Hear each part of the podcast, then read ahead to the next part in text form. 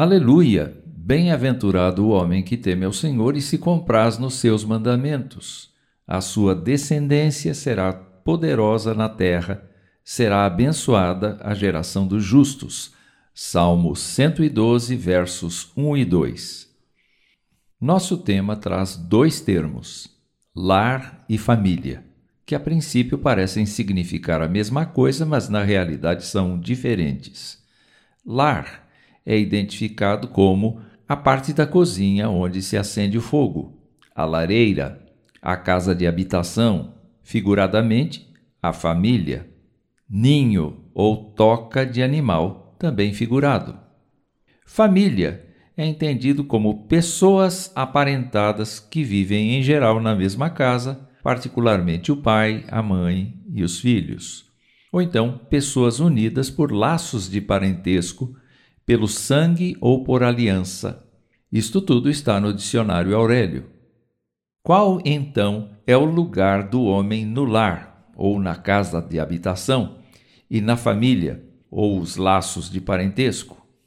Segundo a Escritura, o homem tem a responsabilidade de liderar seu lar e sua família em amor, como verdadeiro imitador de Jesus Cristo. Lamentavelmente, em muitas casas já não há mais a figura do homem e desapareceram os laços de parentesco. Em outras, o homem existe, mas abandonou seu posto. A Escritura revela o segredo de uma liderança eficaz. O primeiro aspecto desse segredo é temer ao Senhor e ter prazer em Sua palavra. O homem que tem a Deus como seu Pai e Salvador que examina a Escritura e extrai dela as instruções para a sua vida pessoal, é bem-aventurado. Aprende a ser e a fazer bem. Recebe a ajuda do Espírito Santo para liderar a casa e a família. Cresce no conhecimento, no comprometimento com o trabalho, nas relações humanas e na fé. Outro aspecto desse segredo é crer na promessa que Deus faz. O salmo afirma que a descendência desse homem, sua prole, será poderosa na terra. Não significa necessariamente que ela terá poder humano ou riqueza, mas que terá reputação perante os outros, de modo a servir a Deus e aos semelhantes com honra.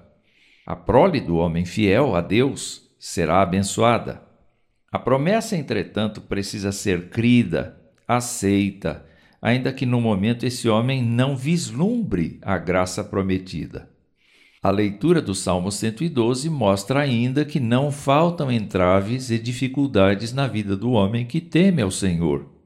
Mas o Salmo também ensina que há suprimento, justiça, luz, liberalidade, segurança e honra da parte de Deus.